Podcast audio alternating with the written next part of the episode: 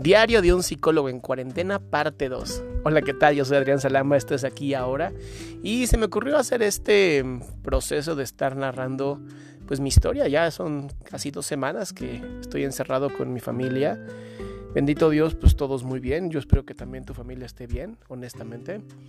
Y pues, pues eh, me ha dado mucho por leer, eh, ver series con mi esposa, hacer ejercicio, ordenar, ¿no? Y ponerme a o sea, trabajar en todo lo que tengo que trabajar, ¿no? Es, eh, creo que hasta he sido más productivo ahora que estoy aquí encerrado.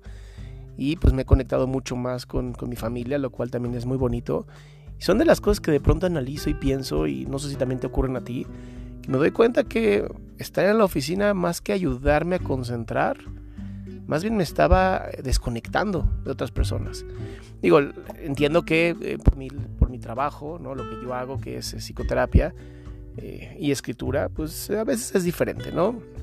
Sin embargo, sí me he dado cuenta que soy mucho más creativo, que mm, de plano ya no busco hacer nada perfecto. Pues, realmente nunca he buscado hacer nada perfecto, ¿no? Pero antes como que me, me preocupaba que las cosas salieran como muy, muy bien. Y hoy simplemente me preocupo que las cosas salgan y listo, ¿no? Ya es, es como un trabajo mucho más sencillo.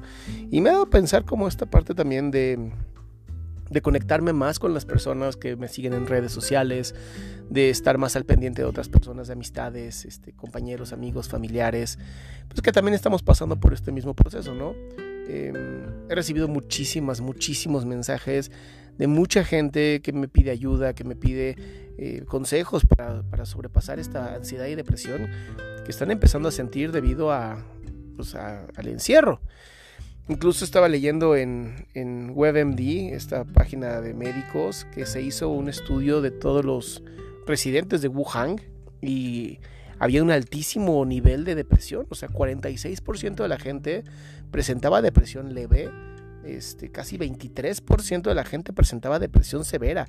Y eso es grave, o sea, es grave porque también nos enseña que realmente vivimos desconectados, vivimos desconectados de otras personas, eh, vivimos desconectados eh, de la gente que está a nuestro alrededor y estamos más conectados en nuestro celular, pues muchas veces haciendo estupideces, realmente comparándonos en redes sociales, viendo fotos de otras personas, este, viendo cuántos likes tuvo qué cosa o cuántos corazoncitos obtuvo mi publicación de Insta, o sea, creo que esto nos está demostrando que como humanidad tenemos que empezar a hacer un cambio, tenemos que empezar a ver que la vida no solamente es eh, el aparato o el trabajo, sino que la vida también es la conexión que tenemos con otras personas y eso es importante. Pues bueno, no sé cómo estés tú, espero que bien, honestamente.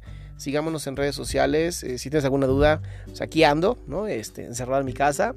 Mi correo es vip, v de papá, arroba gestalt, conté al final, punto mx, o métete a mi página, www.adriansalama.com en donde tengo un montón de escritos, audios, este, videos y un montón de cosas más. De verdad que tengas un día pues bendecido.